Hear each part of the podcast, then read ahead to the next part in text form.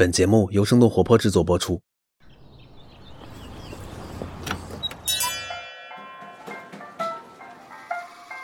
您的生动早咖啡好了，请慢用。嗨，早上好呀！今天是二零二一年的九月十号，星期五。今天呢也是教师节，祝每一个在听我们节目的老师节日快乐。这里是生动早咖啡，我是来自生动活泼的梦一，几条商业科技轻解读，和你打开全新的一天。前两天，老牌汽车公司福特宣布，前特斯拉和苹果公司的高管道格·菲尔德将担任福特汽车的首席高级技术和嵌入式系统官。这条人事变动的消息不仅被各大媒体关注报道，同时也影响了相关公司的股价波动。道格·菲尔德到底是谁？他的跳槽会对汽车行业有怎样的影响？那在几条商业科技动态之后，我们一起来关注。首先来关注国内。三年前，网约车平台曹操出行完成了 A 轮融资，在今年的九月六号，他们宣布 B 轮融资也已经完成，金额达到三十八亿元人民币。这一轮的投资方一共有五家，包含苏州相城金控集团、苏州高铁新城国控集团等苏州当地企业。根据了解，这次的融资呢是今年以来网约车企业国内首个股权投资，也是自二零二零年以来网约车出行企业获得的国内最大额度单笔融资。自从滴滴被监管停止新用户注册以来，可以看到各家网约车的平台都在加速布局。除了曹操出行之外，今年八月份，T 三出行宣布在深圳、海口等十多个城市上线运营，而美团也表示，自七月份开始就已经在三十七个城市推出了自营模式的网约车服务。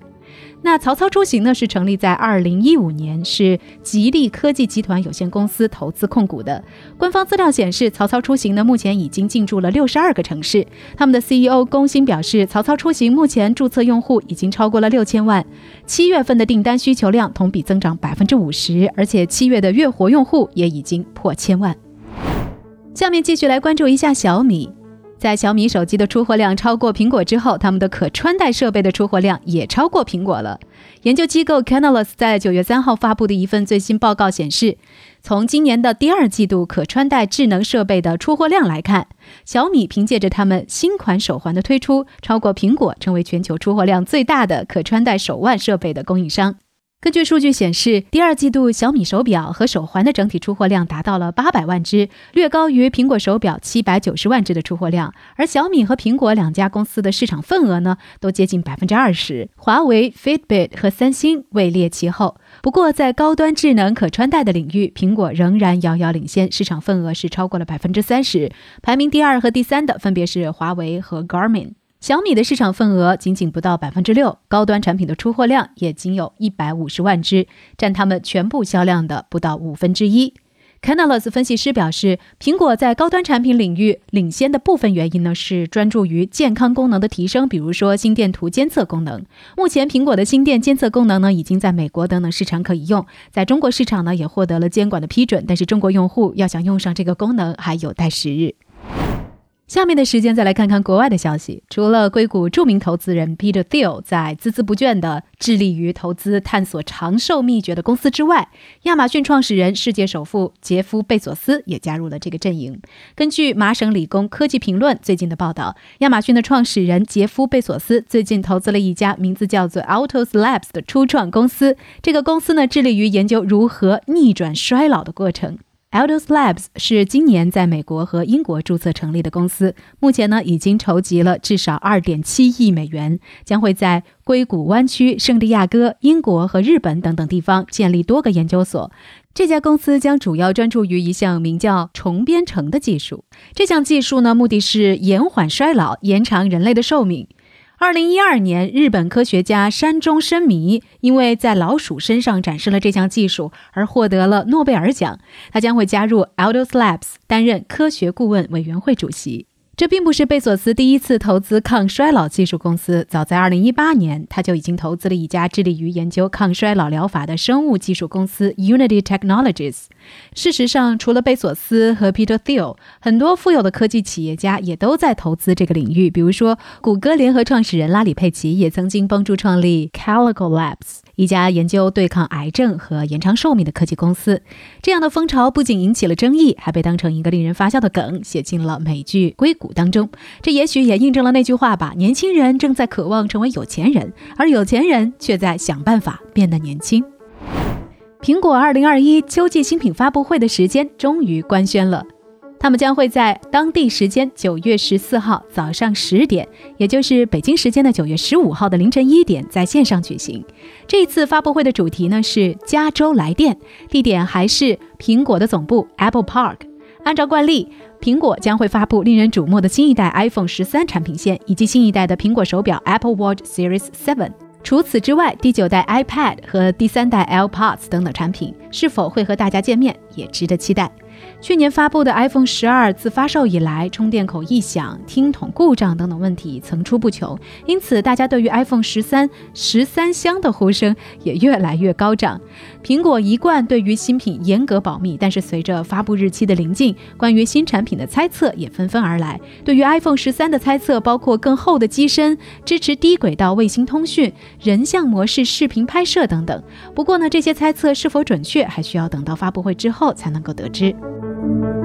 聊完了苹果即将开启的新品发布会，再来和你关注一条被媒体称为打击苹果造车信心的人事变化。这一次的事件的主角呢，叫做 Doug Field。道格菲尔德，一个对于我们大多数人来说都会很陌生的名字，但是或许你该了解一下他，因为他的跳槽引发了整个汽车行业的关注。道格菲尔德到底是谁？他的跳槽为什么能影响相关公司的股价呢？他的个人经历和汽车制造行业的发展又有着怎样的关系？我们马上来了解。美国当地时间的九月七号。总部位于美国密歇根州底特律的福特公司宣布，在苹果担任三年特别项目副总裁的道格·菲尔德即将成为福特的首席高级技术和嵌入式系统官。菲尔德加入福特之后，将会负责下一代汽车的云平台开发工作，并且直接的向首席执行官 Jim Farley 吉姆·法利来汇报。在消息公布的同时，福特的这位 CEO 也高调地表达了对道格加盟的兴奋。他说：“这会是一个不朽的时刻。我认为我们现在可以有机会真正重塑一个有着一百一十八年历史的公司了。”或许你很难想象一个人的跳槽到底会有多重要。根据彭博社的报道，菲尔德即将离开苹果，加入福特的消息一出，相关公司的股票价格都跟着波动。福特股价因为这条人事变动的消息而扭转了下跌的趋势。这周二收盘的时候，小幅度上涨了百分之零点四七。而苹果的当天收盘价呢，是一百五十六点六九美元，脱离了当天的高点。金融时报的评论说，道格·菲尔德的离开可能意味着 iPhone 制造商打算做汽车的野心即将结束。华尔街日报的分析说，菲尔德的离职不仅是对苹果汽车项目的打击，也是特斯拉在不断影响汽车行业的又一次证明。那道格·菲尔德到底是谁？为什么他的一次职业变动会这么重要呢？首先，我们来看看他的个人履历。根据菲尔德领英个人资料显示，他在大学所学的专业呢是机械工程，后来在麻省理工学院获得了工程和管理科学的双硕士学位。一九八七年，菲尔德开启了他的职业生涯，第一份工作就是在福特担任研发工程师。六年后，从福特离开的他开始辗转于各个科技公司之间，先后加入了强生和德卡负责研发，后来加入了 Segway 一家自平衡电动滑板车公司，担任首席技术官。二零零八年，他加入了苹果，负责产品设计和 Mac 的开发。在这家科技巨头公司工作了五年多之后，菲尔德又加入了特斯拉，负责产品开发工作。在二零一八年，他又再次回到苹果，可这一次的职位呢是特别项目副总裁，而这个神秘的特别项目就是被外界称为“泰坦计划”的苹果造车项目。虽然我们没能看见菲尔德为苹果带来汽车，但他对汽车制造业最大的贡献却在特斯拉上得以体现。作为工程主管，菲尔德负责开发了特斯拉的紧凑型电动车 Model 3。它简化了以前车辆的复杂工程，使这款车更容易被制造。与其说 Model 3是一辆电动车，不如说是一台为软件开发做好准备的超级计算机。只不过它还带有四个轮子，它使得一辆特斯拉汽车可以像一台智能手机一样，在出厂之后也可以不断的实现车辆功能的升级。菲尔德负责研发的这款车不仅成为了美国最畅销的电动汽车，也让人们更清晰地看到了汽车制造业的未来。在时隔二十八年之后，机械工程背景出身的道格·菲尔德将会带着他在硅谷多年积累的丰富技术经验，再次回到汽车城底特律，为他的老东家福特效力。福特的 CEO Farley 说：“要将数字功能和软件服务整合在一辆车中，必须要能满足交通工具对安全和耐用性方面极为严格的要求。”技术领域或许有不少人对嵌入式系统非常了解，但能同时了解关键安全系统和实际驾驶问题的人却屈指可数。菲尔德就是其中之一。尤其在特斯拉等电动车频频出现问题的现在，我们也许就更能理解为什么安全和实际驾驶问题会这么重要了。那么，菲尔德的这次跳槽对各方会带来什么影响呢？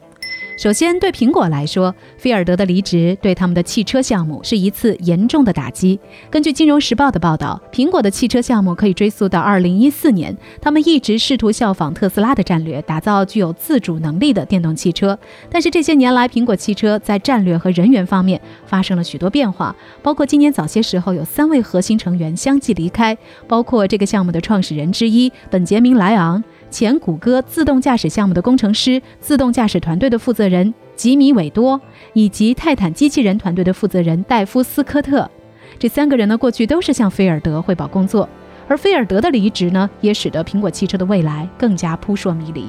根据路透社的报道，苹果的目标是到2024年推出一款具有先进电池技术的电动汽车，而自那以后，苹果就没有对外披露过任何具体计划。至于菲尔德在苹果的继任者，目前还没有明确的人选。而另一边，菲尔德的加盟对于福特来说，则是一次巨大的胜利。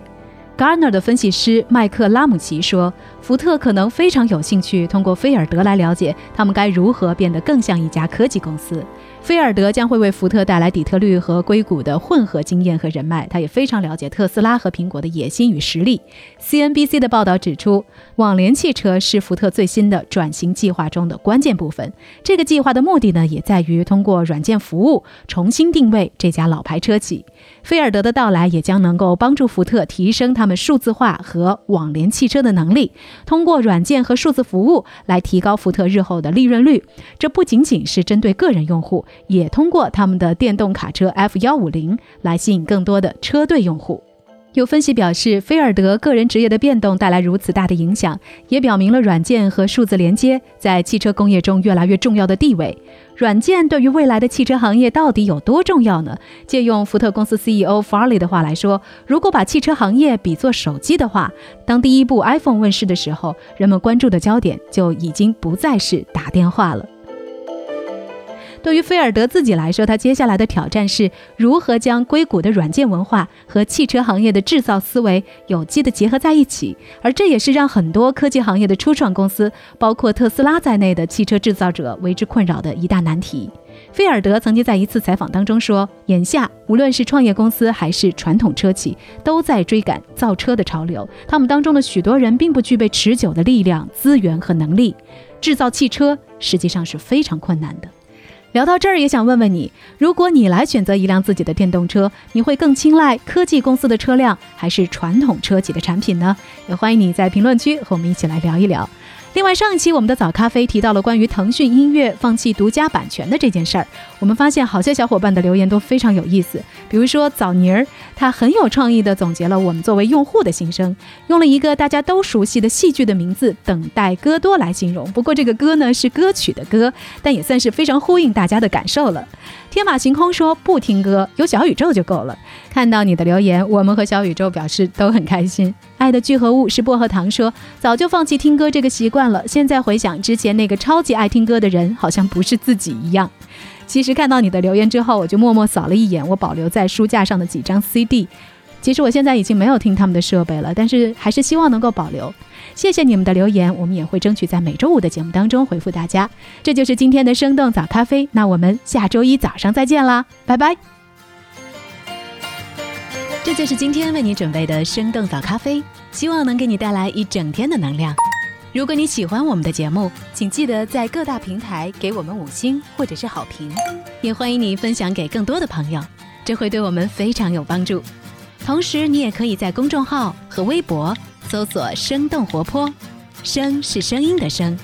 这样就可以了解更多与我们节目相关的信息啦。生动早咖啡，期待与你下次再见。